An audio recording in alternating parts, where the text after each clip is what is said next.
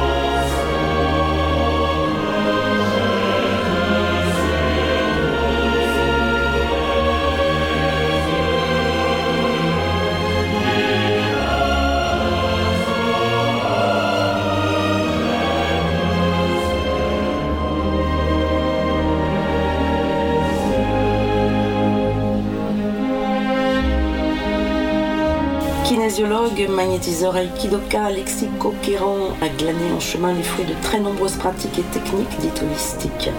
Euh, nous le retrouvons aujourd'hui pour la seconde partie, le second volet de l'émission La kinésiologie et la triade Soma, Psyché, Pneuma.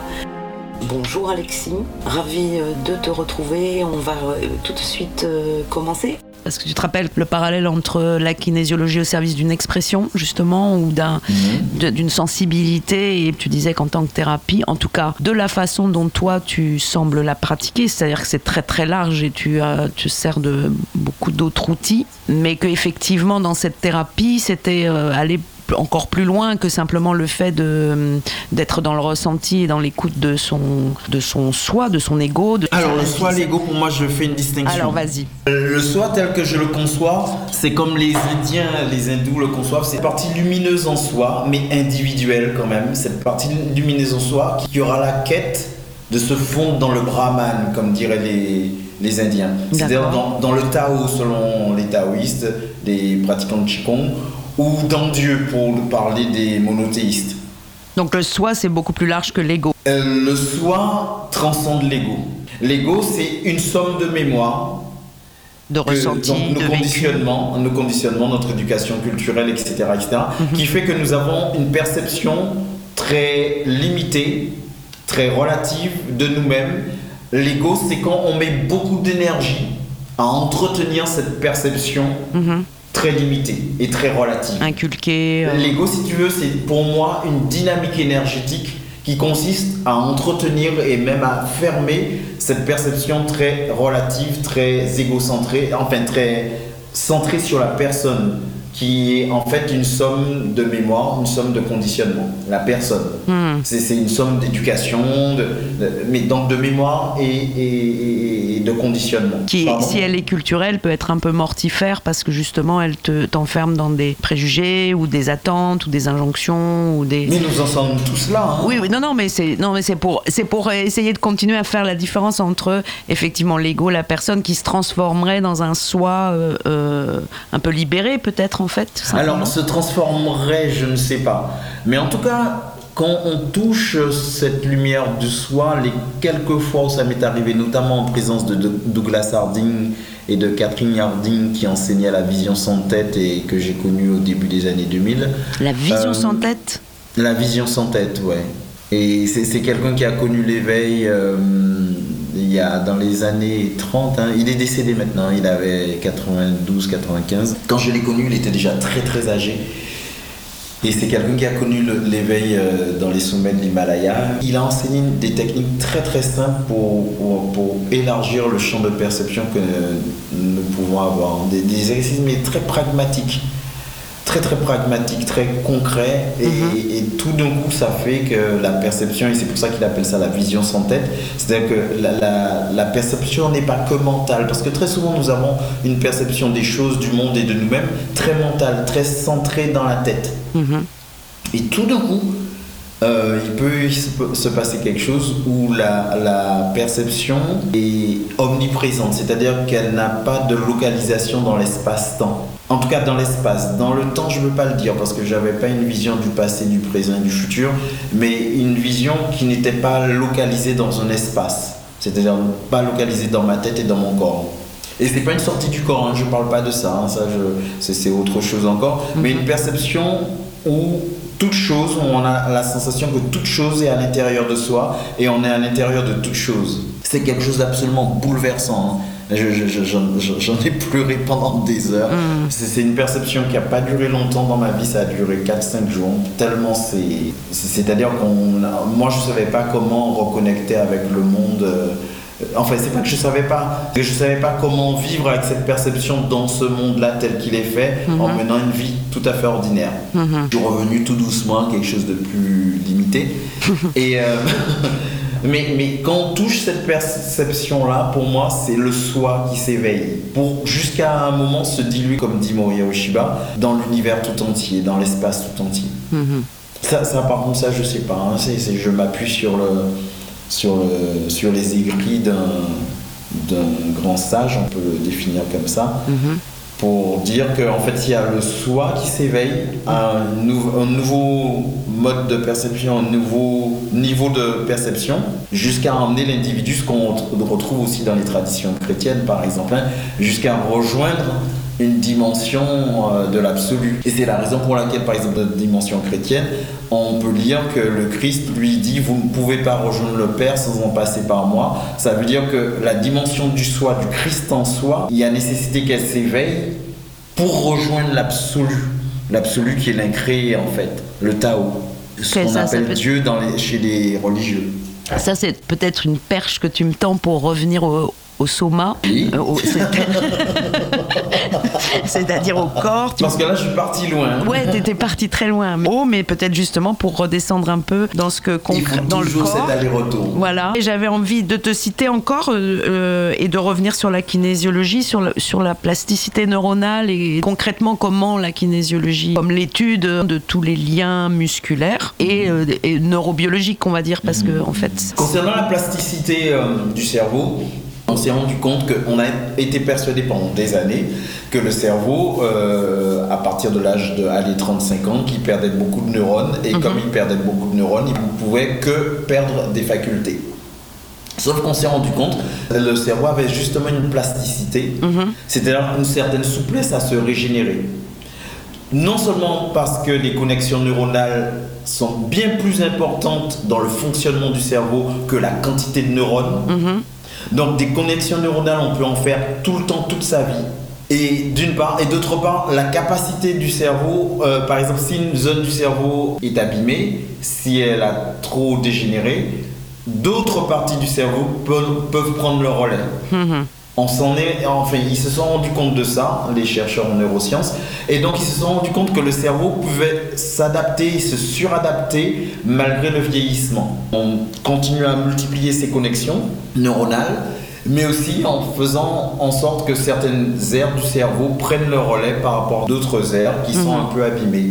Et ce qui est intéressant en kinésiologie, c'est que pendant tout un certain nombre d'années, on a dit aux gens, pour justement éviter ou limiter les problèmes de dégénérescence, il faut apprendre une nouvelle langue, il faut stimuler euh, le plan intellectuel, il faut apprendre de nouvelles choses, etc.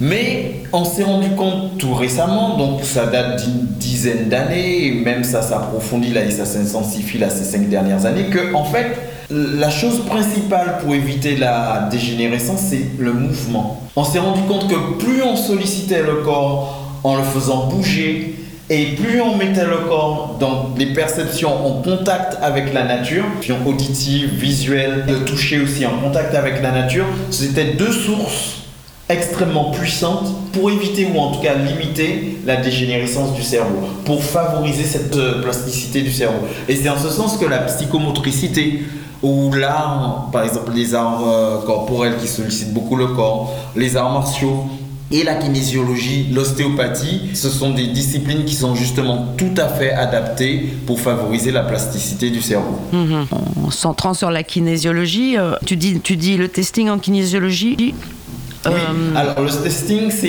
pour, di- c'est- pour dialoguer avec le système nerveux central. Oui, pour dialoguer avec le système nerveux, donc c'est, ce sont les chiropracteurs qui ont eu ce génie-là, de pouvoir interroger un muscle comme on interroge un pendule, par exemple. Uh-huh.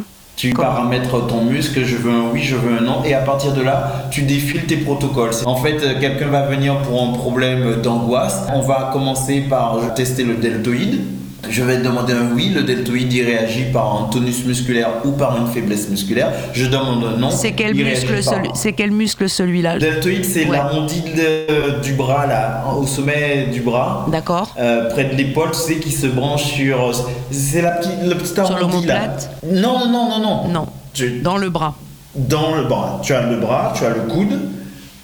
Tu, donc, tu as tes biceps. Mm et dans le petit arrondi qui est au-dessus des biceps, c'est le deltoïde. D'accord. Donc ce bras-là, si tu, si tu tends ton bras, il mhm. te faut solliciter ton deltoïde pour monter ou descendre ton bras. Pas que le deltoïde, mais en particulier. Mhm. Et en fait, c'est ce muscle-là qu'on va tester en particulier quand le bras est tendu. Après, on peut tester par exemple les quadriceps avec les jambes.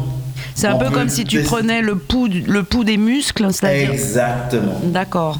C'est comme si on, c'est comme avec un pendule ou comme quand on prend les poux chinois. Mhm. C'est-à-dire que c'est un dialogue à travers une perception du muscle, du tonus musculaire. Mhm.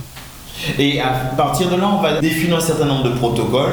Est-ce qu'il faut passer par le protocole des cinq éléments? Est-ce qu'il faut passer par le baromètre du comportement sur la dynamique psychique? Est-ce qu'il faut passer par les méridiens? Est-ce qu'il faut passer par l'étude des chakras? Donc si c'est tel méridien, donc quelle information ça va nous délivrer sur tel point d'acupuncture. Est-ce qu'il faut stimuler ce point-là pour que la, personne se libère de son angoisse? Et on va dialoguer comme ça avec le corps. Donc le testing musculaire fonctionne comme ça. C'est-à-dire qu'on va dialoguer comme si on avait un pendule qui va nous donner la mesure de l'état de la personne par rapport à sa problématique et on va poser des questions en faisant défiler dans notre tête, hein, en tant que kinésiologue, les différents protocoles qu'on a appris dans l'école pour pouvoir réharmoniser la personne sur le plan biologique, sur le plan énergétique et sur le plan psychologique. Ce qu'il faut savoir, ce que je voudrais rajouter pour continuer sur la notion de plasticité du cerveau, il faut savoir que le docteur euh, Gail Denison, qui est un docteur en sciences de l'éducation donc aux États-Unis, a créé dans les années 60 aussi une branche de la kinésiologie qui s'appelle le brain gym, les exercices pour le mhm. cerveau. Brain gym. Mhm. Et en fait, ce sont des exercices qui sont à visée éducative, c'est-à-dire qu'on les utilise beaucoup pour les enfants pour favoriser leur euh, apprentissage. Mais les adultes aussi peuvent l'utiliser. Donc il y a des exercices comme le 8 couché, par exemple, des mouvements, le cross-roll, des mouvements du corps qui permettent justement certaines connexions neuronales. Donc c'est en ce sens que la kinésiologie participe cette plasticité du cerveau, la favorise parce que nous avons toute une branche de la kinésiologie, donc euh, le brain gym, qui permet de solliciter beaucoup le corps à travers des exercices donc corporels pour justement favoriser les connexions neuronales et permettre à la personne d'avoir son plein potentiel dans l'apprentissage, par exemple. Alors ça, c'est une gymnastique, on pourrait dire, par exemple, par rapport à la pratique Feldenkrais, qui va trouver mhm. les mouvements pour réimprimer des connexions mhm. neuronales, euh, mhm, et, mais qui en général, c'est pas forcément dans la répétition, c'est plutôt dans la lenteur, ouvrir le chemin, enfin trouver le chemin. Euh, tandis que là, c'est une la brain gym, c'est c'est c'est plus beaucoup dans la répétition. C'est beaucoup dans la répétition. gymnastique.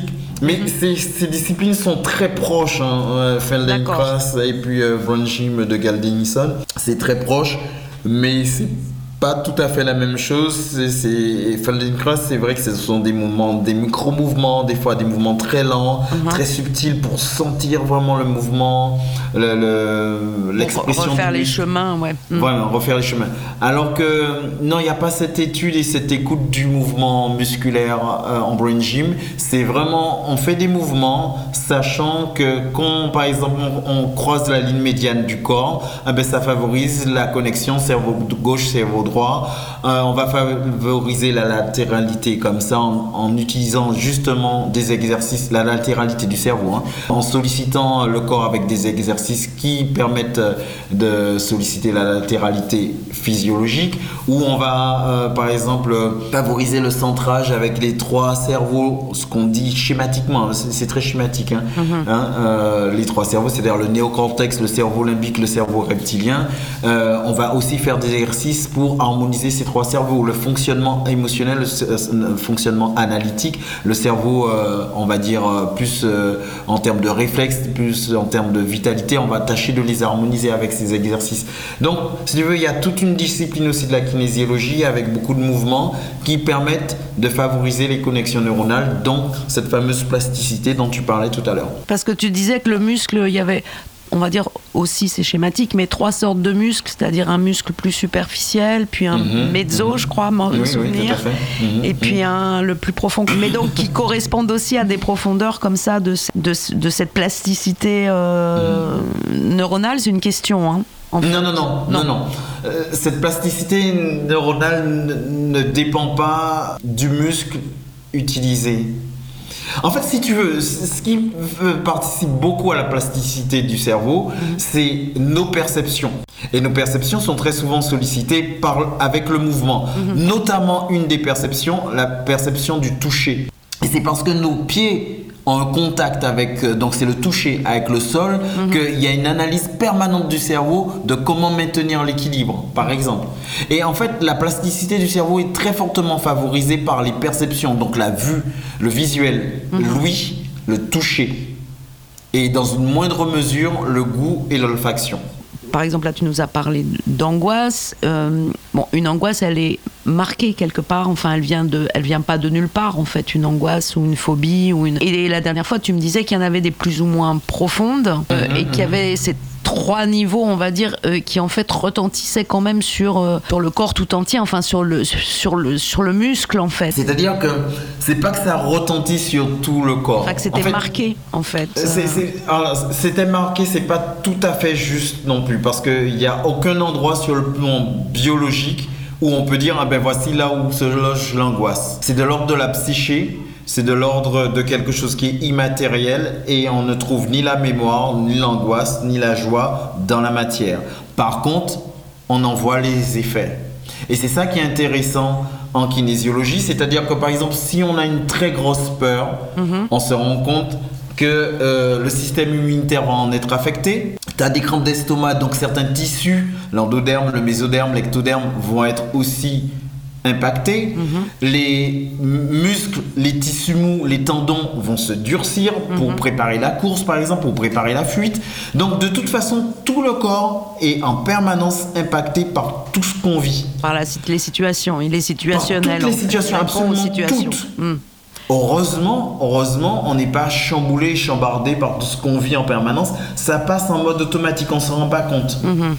C'est réflexe. On peut dire que c'est réflexe. Peut-être. Le hmm. réflexe, c'est une réaction à un stimuli. C'est pas tout à fait la même chose. Parce qu'il n'y a pas forcément de réaction. Mais quand on met quelqu'un sous euh, état de conscience modifié, comme par exemple avec l'hypnose, euh, la personne est capable de restituer des choses dont elle n'a pas pris conscience uh-huh. quand elle a vécu la situation, alors que ça s'est effectivement passé. Par exemple, on va demander à la personne combien de lampes il y avait dans cette pièce quand vous y étiez de telle heure à telle heure, combien de lampes allumées ou comment, combien de lampes tout court, elle est capable de dire exactement le nombre de lampes qu'il y avait. Tout simplement parce que le cerveau enregistre en permanence toutes les informations, absolument toutes, mhm. même si on n'en a pas conscience. Le cerveau enregistrant toutes ces informations, le cerveau envoie aussi des informations au corps, au système immunitaire, à la pression artérielle, au tonus musculaire. Et en fait, le kinésiologue va s'intéresser d'abord à la réaction du muscle uh-huh. par rapport à une situation donnée. C'est-à-dire que si la personne vient avec une angoisse, comme tu dis, ça ne vient pas de nulle part. Ça vient de son vécu. Ça peut venir d'une information psychogénéalogique. Ah ben, le kinésiologue, quand il va citer certaines situations, le, muscle sera en stress. Et c'est ça qui va nous dire, ah voici l'origine de ce stress. L'origine première de ce stress qui se perpétue 20 ans, 30 ans euh, ou 6 mois après. Parce que même si la personne n'a pas eu conscience que ça a généré un stress, mais quand le tonus musculaire va nous dire à telle date, à tel moment, il s'est passé ça, très souvent, le, stress, par ce processus de euh, neurofeedback, la personne va se sentir de nouveau un malaise, même si elle l'avait oublié, même si elle l'avait enfoui très vite. Ok, donc en fait, ça lui, ça l'a fait repasser. C'est ce qu'on appelle le phénomène des régressions ou des récessions d'âge. C'est-à-dire, soit on peut régresser à tel âge, à 16 ans, il s'est passé un stress. Et donc, du coup, c'est tout le corps qui a le ressenti, où il y a des flashs. Et une récession, c'est la personne se souvient, mais n'a pas forcément le ressenti.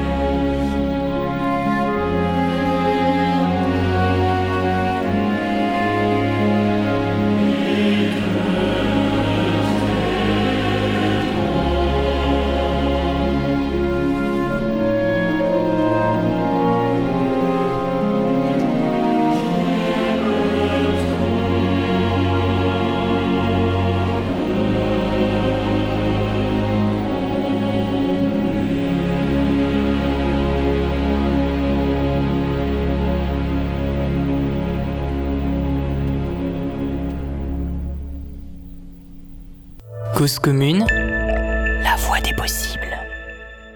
C'est sur ça que travaille ce qu'on appelle le décodage biologique. Alors, le décodage biologique euh, ne travaille pas directement là-dessus parce que c'est pas une particularité du décodage biologique, la récession d'âge, mais on se sert de, de la récession d'âge si on a été formé en kinésiologie pour faire effectivement du décodage biologique. Et ça, c'est grâce au génie de, de quelqu'un qui a fait la réunion entre kinésiologie et décodage biologique, André Malachan, qui m'a formé.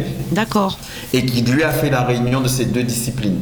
Mais ces deux disciplines, ce sont quand même deux disciplines distinctes. D'accord. Alors tu peux peut-être nous décrire un peu ce que c'est que le décodage biologique, qui est quand même Alors- beaucoup tour- tourné vers euh, les symptômes, non En fait, euh, enfin relier les symptômes à, à- à des causes, on peut dire ça, ou ou à une histoire ou à une, des antécédents, je sais pas lesquels, mais, Mais c'est pas mal ce que tu. C'est ça. C'est-à-dire qu'un symptôme, il a une histoire. Mhm. Et, et il n'est qu'un symptôme, il cache quelque chose d'autre, c'est ça en Et fait il l'idée cache souvent toute une dynamique, tout un conflit psychologique. Le décodage biologique, c'est comment partir du symptôme biologique, l'expression de ce symptôme dans le corps, pour remonter à l'information psychologique qui a généré sur le corps ce symptôme. Déjà, il faut savoir qu'en fait, euh, le décodage biologique est né de la logique de la biologie des, des êtres vivants, parce que le docteur Hammer a fait le lien entre, par exemple, un cancer des testicules dont il a souffert, Mhm. et puis la perte de son fils euh, quelques temps auparavant. À partir de là, il a posé les bases du, de- du décodage biologique et d'autres personnes comme Gérard Attias par exemple,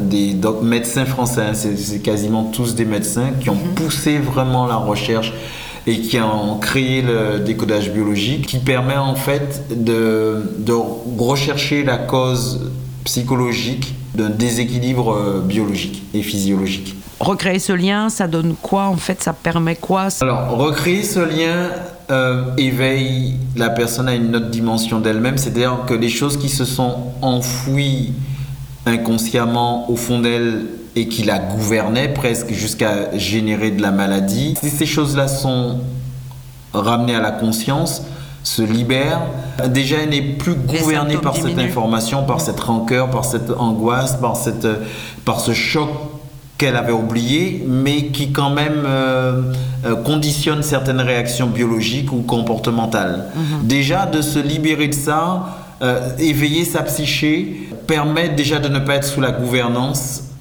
conditionnée de, du choc ou, ou du, du, déclencheur du programmement de, de, de la maladie ou du problème c'est déjà en soi une guérison sur le plan psychologique. Pour la simple raison que très souvent les gens sont beaucoup plus en paix, beaucoup plus sereins une fois que les choses se sont libérées, se sont avérées et sont mises en conscience. Après, ça peut se traduire par une résolution des symptômes. Mais je dis bien ça peut. Mais ce n'est pas l'objet du kinésiologue pour la simple raison que la guérison physique relève du médecin, mhm. Du doctorat en médecine. Mhm. Mais la personne qui fait cette démarche-là est d'abord dans une démarche de libérer sa psyché pour aller vers plus de paix, plus de sérénité, qui lui permet de s'occuper encore mieux de son corps. En tout cas, ça va peut-être aussi, ça permet un petit peu de, compenser euh, les questions systématiques de l'allopathie où on te demande euh, de quoi, euh, de quoi a souffert ou est mort ton père, ton grand-père, ton, enfin les maladies et qu'on n'envisage que sur un plan génétique mhm, et mhm. qu'en fait, qu'en plus, tu te rends compte dans les statistiques de l'allopathie que les, facteurs génétiques, en fait, ils sont souvent quand même surévalués parce que quand tu lis, lis leurs chiffres, finalement, c'est pas seulement génétique, c'est déjà épigénétique Peut-être que le décodage te permet justement d'être déjà peut-être dans la prévention et puis pas dans la fatalité des oui, gènes. Ça, c'est très intéressant ce que tu dis. C'est-à-dire qu'on a reproché au décodage biologique très souvent de culpabiliser les gens en disant mais vous avez déclenché votre maladie, vous avez... mais c'est pas du tout ça le propos. C'est même l'inverse. C'est pas du tout ça le propos. C'est plutôt l'inverse. L'allopathie, je pense aux, aux, cancérologues. Euh, puis en plus maintenant il y a des, il y a vraiment du, du, du décodage génétique justement. Donc on peut savoir si tu es porteur de gènes de, euh, du cancer du sein que ta mère vient d'avoir, etc. Mais qui en fait représente peut-être 10, de 10 à 15, hein, j'ai lu les chiffres un peu, ou 18%, mmh. euh, ou même, même dans la reproduction génétique des maladies cardiovasculaires, par mmh. exemple. Hein, ça représente un pourcentage assez réduit, alors qu'en fait, tu peux peut-être porter euh, d'autres choses qui vont développer d'autres symptômes, mmh. ou même les mêmes, mais pour des raisons absolument pas génétiques, en fait. de faire remonter de l'information d'un symptôme ou d'une problématique, quelle qu'elle soit, sur le plan relationnel mhm. ou de performance, etc., rend plus libre. En fait, c'est plutôt ça que j'ai envie de dire, ça rend plus libre.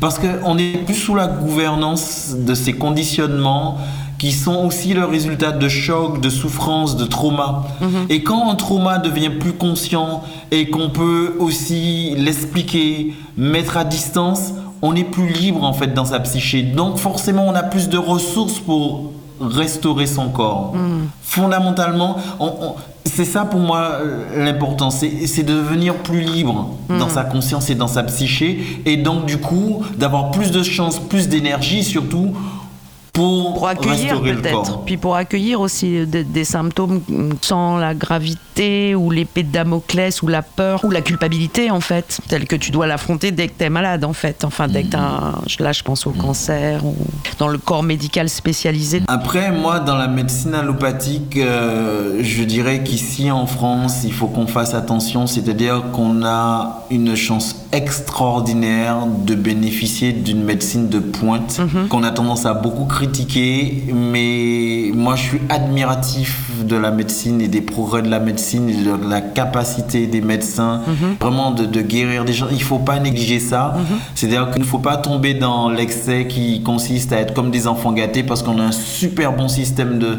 santé et de le critiquer en permanence. Je trouve que quand même ici on est quand même particulièrement gâté quand on compare à des systèmes de santé comme aux États-Unis ou en Angleterre, où il n'y a que les gens qui sont plus riches, qui sont bien Mm. traités, bien soignés, on peut con- constater qu'ils sont mais, mais des génies en termes d'opérations chirurgicales, par exemple, pour remplacer une hanche, pour opérer Mm. un cœur, pour un cerveau, enfin. Mais mais il y, a y, a- y du génie, Mm-hmm. mais vraiment. Juste une chose que je trouve qui est dommage, c'est que très souvent, les praticiens, les médecins euh, n'écoutent pas assez leurs patients. Très souvent, ils n'écoutent pas assez l'être humain qui est bourré d'angoisse, bourré de peur face à un cancer. Et très souvent, ils ne traitent pas l'être humain. Alors, est-ce que je me dis, est-ce qu'il faut quand même ça pour arriver à cette espèce de, de niveau d'excellence qui fait qu'on tienne pas du tout compte de l'état d'âme de l'autre qui est en face Et de la singularité, je dirais. et de la singularité de la personne. Alors, il y a des fois des gens qui protocoles, sont choqués par la façon dont ils sont traités par les médecins humainement parlant, Mhm. mais en même temps, le corps a été sauvé. Donc après, Mhm. on restaure la psyché avec les kinésiologues, avec les... Voilà, justement. Donc quand même, quelque part, je me dis, bon, notre médecine ici en France, allopathique, je parle, est quand même de pointe. Mhm. Faut- ce qu'il faut savoir, c'est que moi, j'aime pas du tout cette espèce de supériorité occidentale, parce que bon, moi, je suis à cheval sur deux mondes. Je viens des Antilles françaises, Mhm. en- bon, même si c'est la France, mais il y a à peine allez, 20-30 ans, c'était extrêmement pauvre, euh, les Antilles françaises, 30-40 ans. c'est- Bon, moi, j'ai jamais manqué de rien, mais j'ai vu la pauvreté autour de moi, mais vraiment. Et puis notre façon Mais de penser le monde, hein, notre ça. façon sur le plan culturel de, de- de concevoir les, les relations, mais, mais vraiment, même si c'est français. Et donc, ce qui fait que je suis très sensible au fait que dans l'allopathie, il y a une espèce de supériorité occidentale sur, par exemple, toute la connaissance depuis des millénaires de la médecine asiatique, tant en Inde qu'en Chine. Alors que c'est en, en Inde et en Chine, ils guérissent des choses, mais de façon fabuleuse, avec des plantes avec des massages. Avec... Et ça, on a tendance à, à- à nier ça, à, à dire ouais, bon, c'est n'importe quoi, et puis de toute façon, c'est grâce à nous que ceci, cela, etc. etc. On a cette espèce d'hégémonie occidentale, Mm. même en médecine, où on croit que la médecine allopathique détient toute la vérité. Ah bah non, je- elle est relative. En tout comme cas, la médecine asiatique est relative, comme la médecine euh, indienne est relative, comme la médecine euh, de- des- des, des, des, des chamans en, en, en Amazonie est relative. Mais c'est la complémentarité, puis la vision, en, en élargissant les perceptions, la perception qu'on a de la santé, je pense qu'effectivement, on peut arriver à quelque chose d'absolument génial, parce que l'être humain a cette intelligence-là, a ce génie-là, de pousser très très loin la capacité de soigner autrui. Je, ne critique pas l'allopathie parce qu'il y a vraiment du génie, mais simplement je regrette qu'il y ait quelque chose de très restrictif. Enfin, en tout cas, qui n'est pas dans le dialogue et qui objectivise le corps. Il y a des échanges, mais c'est timide parce que l'allopathie, c'est toujours quand même euh, présenté comme dominant, quoi. comme premier face à des, voilà, des arts seconds. Ça se produit maintenant. Il y a des, des, des anesthésistes qui commencent à travailler avec l'hypnose. Je trouve un peu dommage, c'est juste la relation, le relationnel entre médecin et patient, et puis cette vision de la santé sur le plan mondial. Euh, après, il faut savoir que de toute façon, euh, la médecine, le, le- le traitement du corps, ça relève de la médecine, d'un doctorat de médecine, et c'est la raison pour laquelle moi, en, en tant que praticien, et ça devrait être le cas pour tous les praticiens alternatifs qui travaillent beaucoup sur la psyché, sur l'énergie, je ne contredis jamais, mais au grand jamais, une prescription médicale, et que le diagnostic de médecin ou les- la prescription de médecin est à respecter, et que c'est comme ça. et Ça n'empêche pas qu'il y a d'autres outils. oui, voilà, je suis sincèrement convaincu que choses. l'allopathie a toute sa place et qu'elle est à respecter, mais simplement, bon, voilà, comme sur la médecine, la santé, comme sur le plan culturel ou politique, je regrette l'hégémonie occidentale sur, euh, sur le reste du monde en pensant que les Chinois et les Indiens n'ont rien compris, les histoires de, de méridiens ou de chakras, c'est n'importe quoi. Non, ça, ça existe depuis des millénaires et on a traité énormément de gens avec ça, et je trouve que l'être humain a tout à gagner à ouvrir sa perception à l'intelligence humaine tout court, mais pas à l'intelligence dans une région du globe. Hmm. Bon, en même temps, en disant en même temps que même les Chinois et les Indiens ou- aujourd'hui euh, sont dans la globalisation médicale et euh, même si la tradition euh, continue à côté, enfin, je, je veux dire, on l'a vu pendant la pandémie, tout le monde, euh, tout le monde pratique la même médecine entre guillemets Mhm. officielle et de l'OMS, quoi. Mhm. Mais mais ça n'empêche que ça peut être justement dialoguer avec des connaissances ancestrales. On parlait de l'Amazonie, je- beaucoup de médicaments de synthèse viennent de, de plantes. euh, Des plantes, oui. euh, Oui, très nettement, donc il y a aussi un manque de. Oui, fait, considération euh, des traditions. Voilà. C'est très juste. J'ai un cousin très proche qui est, qui est docteur en, en- en biologie et en biochimie et qui étudie beaucoup, et donc il est de la Guyane comme moi-même. Coup, il étudie beaucoup, il a enseigné d'abord à l'université de Lille et puis maintenant il en- enseigne à l'université anti-Guyane, qui étudie beaucoup les plantes avec tout le rapport euh, au niveau moléculaire euh, à la chimie, à, à- aux médicaments allopathiques. Et donc, du fois, j'ai des discussions avec lui qui sont absolument passionnantes parce qu'il me dit, mais tu vois telle plante qui a un effet euh, donc un peu hypnotique, on l'appelle comme ça en créole, mais justement, dans tel médicament, on utilise telle molécule, on a reproduit sur le plan de la ça. synthèse la molécule de telle plante. Mais c'est absolument passionnant. Et- et- et pourquoi c'est passionnant? Parce qu'on se rend compte que dans les termes créoles qui désignent les plantes, il y avait déjà toute une connaissance empirique qui désignait les effets, euh, les, propriétés d'une plante sur le plan de la, la santé, et que les chimistes euh, euh, ont découvert des années après et qu'ils ont mis sous forme de molécules euh, de synthèse euh, dans les médicaments. Oui, c'est parce que la médecine si, allopathique occidentale, on va dire, elle a pris, mais elle n'a pas restitué. Et il n'y a pas forcément l'écoute du sujet et, et- et le fait que chaque personne va réagir quand même de façon singulière. On l'a vu aussi pour les vaccins, le droit ou pas de pas être vacciné. Enfin, chacun euh, est co- de- devrait quand même avoir le libre arbitre parce que chacun est une histoire personnelle en fait.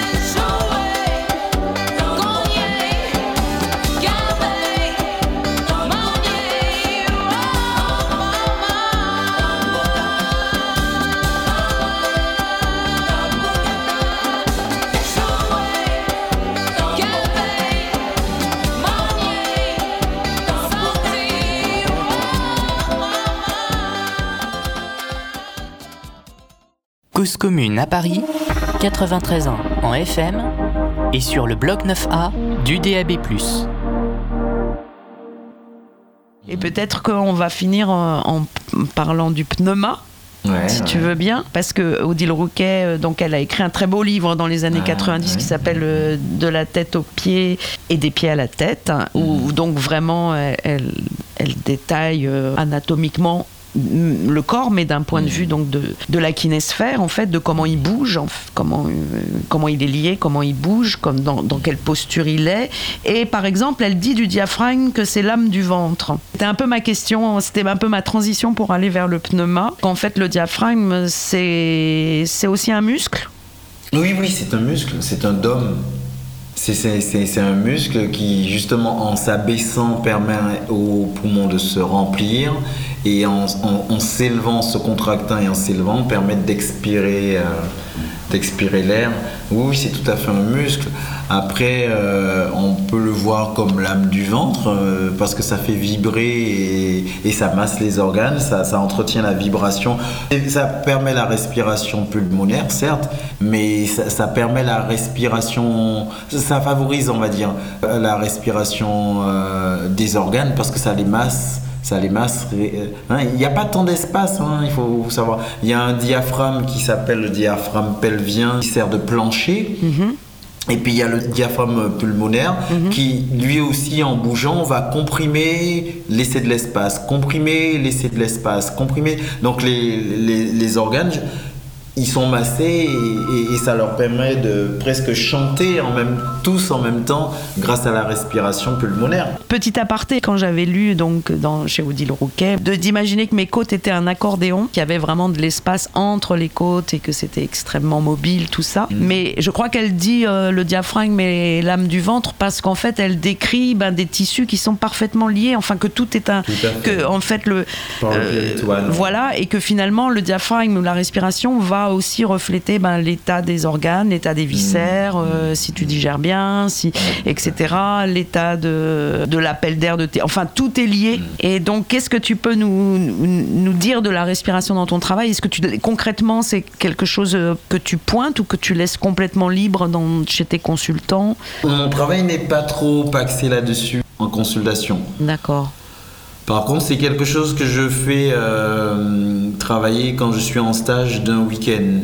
Pourquoi? Parce que en fait, la respiration, donc, euh, donc ce qu'on appelle le pneuma, le pneuma, en fait, c'est pas la respiration pour moi, c'est le, le souffle, souffle. Mais le souffle, c'est au-delà de la respiration pulmonaire. C'est le souffle du vivant. C'est c'est comment le vivant circule en nous.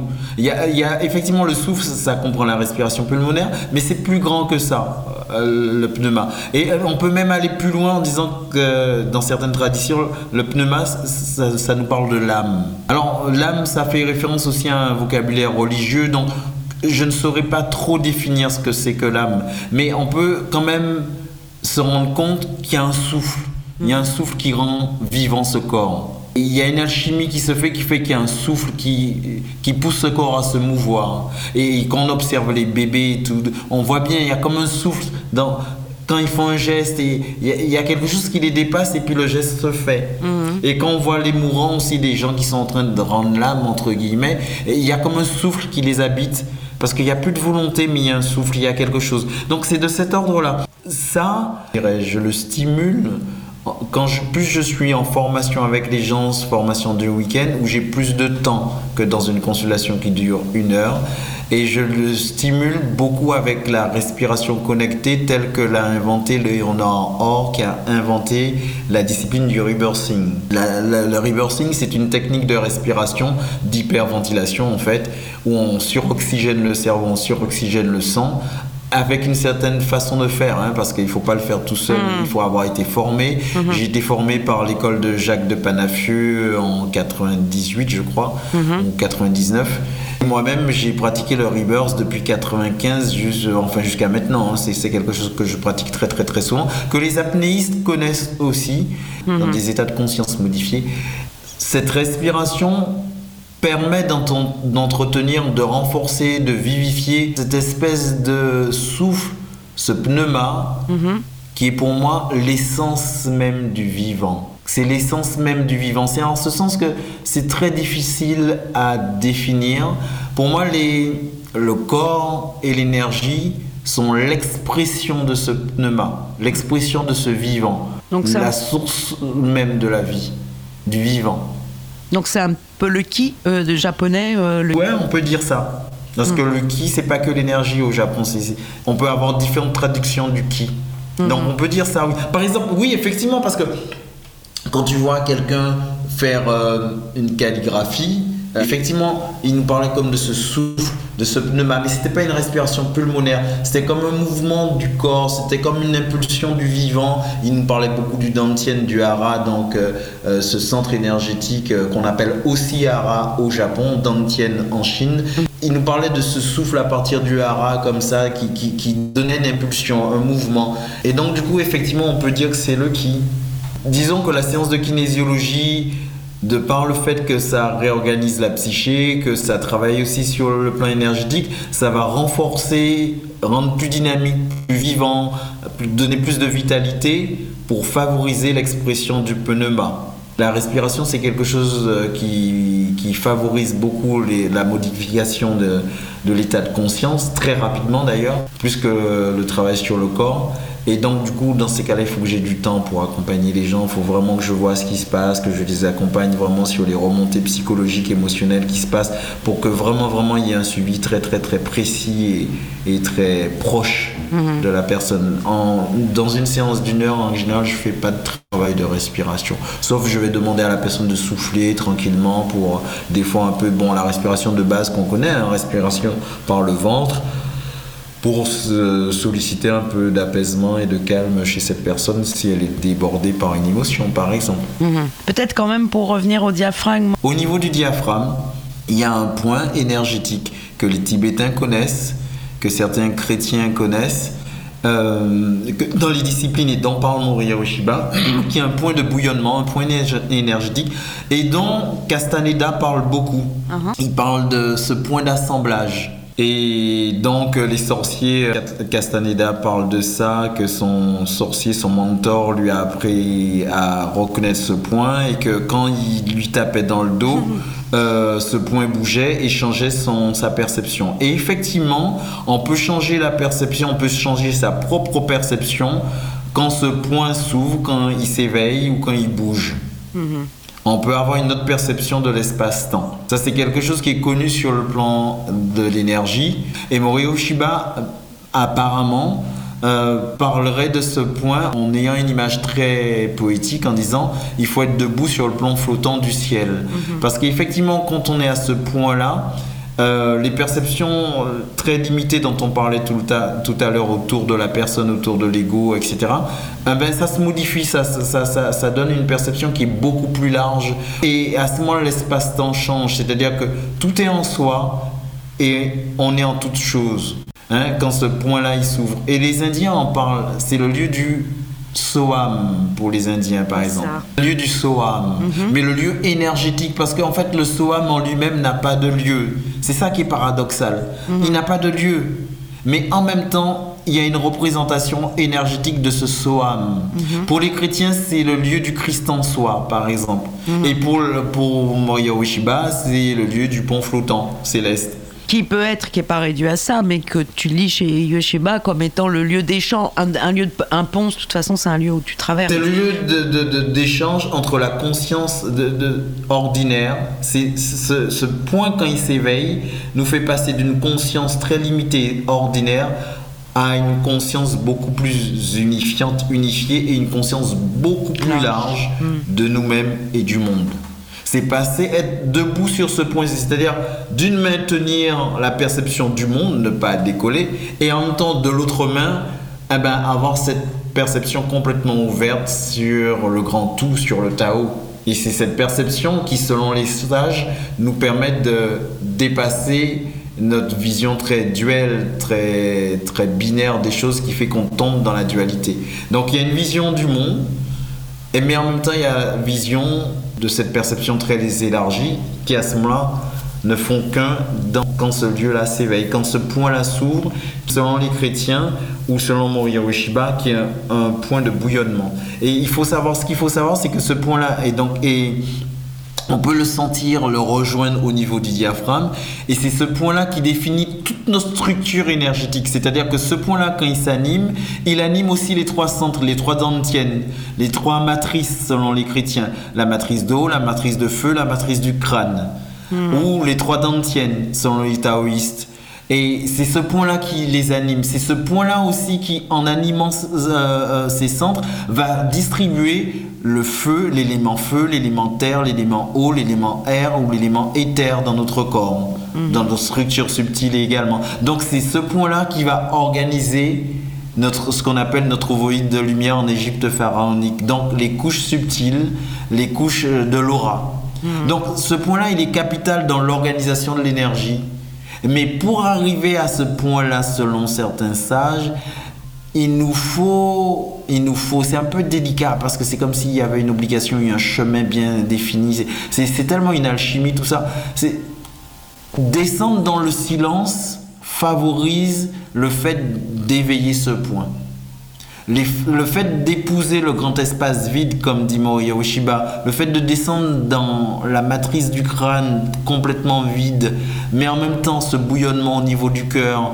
et cette force au niveau du ventre, permet en même temps de rejoindre ce point parce que ce point est l'origine de toutes ces manifestations. Alors, ce qui est quand même incroyable et merveilleux, je sais pas comment toi tu le vis, mais en fait, en tout cas, tu, tu nous le fais, tu nous le fais partager euh, remarquablement. C'est à quel point de voir comment toutes des traditions géographiquement quand même placées à, et, même au niveau de, du temps, dans à des époques très différentes et géographiquement, voilà, euh, on, raconte une histoire qui, qui, qui, qui, a, qui est similaire en fait mais quand tu m'as dit tout à l'heure que j'étais un chercheur, mais c'est ce qui, m'a toujours passionné, c'est-à-dire quand j'apprenais le shiatsu, de voir qu'en fait il y avait la même logique euh, énergétique en Égypte pharaonique, et puis il y avait la même logique en, au Japon avec le shintoïsme, pardon, le shinto, et puis de voir qu'en Amazonie, eh ben, on racontait un peu les mêmes choses. Mais moi, c'est ça qui faisait pour moi sens et qui faisait qu'il y avait une vérité. Mm-hmm. Parce que si chacun part dans son appréciation, eh ben ça c'est très relatif, c'est l'être humain. Mais quelle est la vérité commune si ce sont des traditions qui sont vraies? J'ai toujours cherché qu'est-ce qui était partagé par tous qui faisait que ça faisait sens et ça faisait vérité. Peu importe parce que c'est presque des questions d'imaginaire, de foi peut-être, mais surtout d'imaginaire, oui, voilà. Les interprétations dépendaient aussi de la culture, du lieu géographique, d'une donc à la nuit, peu importe. Mais s'il y a quelque chose de central, pour moi, ben ouais, ça faisait sens. Là, il y avait une vérité, donc du coup, ça m'intéressait. Et en fait, on, tu, tu, viens de boucler la boucle parce que tu nous ramènes au silence. Euh, mhm. en fait, euh, le chemin, c'est passer par le silence. On peut dire ça En tout cas, le chemin, est-ce que c'est passé par le silence je, je, peux pas, je sais pas en fait. Non. Parce que, mais par contre. Qu'est-ce que c'est que ce silence Mais ce qu'on peut dire, c'est que de ce silence, qu'on le touche, jaillit l'énergie, uh-huh. une autre conscience, une autre perception plus large, l'éveil de ce point. Ok. Tout le travail corporel à travers l'aïkido, à travers la kinésiologie, qui est une méthode thérapeutique, euh, à travers les marches pharaoniques ou le tai chi, le qigong, c'est de tendre vers, tendre vers. Est-ce qu'il y a une méthode particulière qui est mieux que l'autre ou est-ce qu'il y a une méthode qui certifie qu'on va y arriver? Ça, j'en doute fort. Mais par contre, toutes ces méthodes, toutes ces techniques nous permettent de tendre vers et de nourrir cette quête qu'on a au fond de soi, pour certains, en tout cas de tendre vers ça. Et en ce sens, ça suffit, c'est déjà pas mal. Mhm. Et c'est aussi un lien avec soi-même, mais aussi un lien avec d'autres, non Se relier les uns les autres aussi. Mais voilà, plus on est dans un lien très intime avec soi-même, et parce qu'on est dans ce lien très intime avec soi-même, on est dans un lien plus vrai, plus profond, plus, plus, perceptif, hein, si je peux utiliser ce mot. On perçoit l'autre, on, le sent, on le perçoit, donc il y a une relation bien plus profonde. Mhm. Et en fait, moi, ce à quoi ça me fait penser, c'est à cette fameuse citation en fait, de, de Socrate qu'on connaît tous, c'est connais-toi toi-même, mais souvent on oublie la deuxième partie qui est et tu connaîtras l'univers et les dieux. Si on se connaît soi-même, si on descend soi intimement, Mm. on connaît mieux l'autre, on le rencontre mieux, et puis la nature, et puis, et puis peut-être l'univers, et puis peut-être, peut-être les dieux, je sais pas. Ok. Waouh, merci beaucoup. Merci Alexis. Merci à toi. Super. Est-ce que, bah écoute, moi je trouve qu'on a fait un, un beau chemin. Ouais, super. Euh, non, tu trouves pas? Enfin, moi je, Oh, sens, je suis ouais, bien ouais, sur la route. hein, je pourrais continuer des heures, mais bon, en même temps là. Non, je voulais juste peut-être pour finir parce que donc on a entendu le cantique de Jean Racine de, de Forêt, quelque chose de très très différent de Tania Saint-Val, Tambou. Tambou, ouais. Mhm. Ok, qui là nous emmène un peu Aux Antilles, Aux. Antilles, hein. Est-ce qu'il Oui, y a une ou, ou toutes que tu aurais envie de commenter pour J'ai choisi Tambou de Tania Saint-Val parce que ben, moi je suis originaire des Antilles Guyane et que je ne pouvais pas faire l'impasse de cette musique parce que là Tania Saint-Val que je trouve qui a une voix extraordinaire euh, fait un hymne au tambouron. Dans la chanson faite en créole, il est en train de faire un hymne au tambour, un hymne, elle, rend hommage euh, à ce tambour qui est un symbole de la musique antillaise. Le cantique de Jean Racine de Fauré, en fait, c'est un. J'ai beaucoup, beaucoup, beaucoup, beaucoup écouté le requiem de Fauré et j'ai beaucoup, beaucoup, beaucoup pratiqué les marches de l'Égypte pharaonique sur cette musique. Parce D'accord. que c'est une musique très lente et donc, du coup, souvent j'ai mis cette musique en fond sonore pour pratiquer. Donc, du coup, comme on parlait du corps, du mouvement, de l'éveil à l'énergie, cette musique me ramène beaucoup à ça. Parce que je la trouve magnifique. Elle est magnifique. Je la connaissais, mais en fait, je- ça donne vraiment envie de l'écouter davantage. Ah ouais, c'est magnifique. Et quand on pratique du Qigong, du Tai Chi ou bien les marches de l'Égypte pharaonique là-dessus, c'est juste. euh, oui, là, on s'envole vraiment vers un, un émerveillement devant la beauté. Hmm, super. Et Merci, puis- c'est un cadeau alors. Ah oui, vraiment.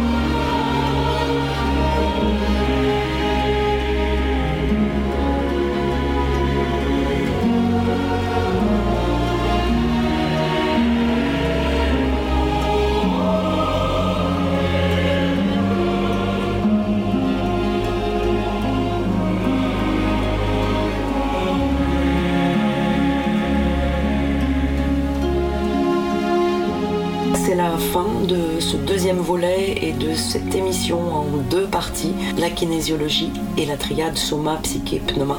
Merci, un grand, grand merci à toi Alexis. Chers auditeurs, merci de votre écoute et vous pouvez bien entendu aller consulter euh, la fiche de l'émission qui accompagne les podcasts où vous allez retrouver beaucoup d'informations pour aller plus loin, les noms des auteurs qu'Alexis a cités, des liens sur le décodage biologique par exemple, euh, et, mais également le lien du site euh, d'Alexis, voilà, qui consulte principalement à Avignon et qui reçoit des enfants, des adolescents, des adultes, des couples. Un très grand merci, je crois que c'était très riche. À très vite.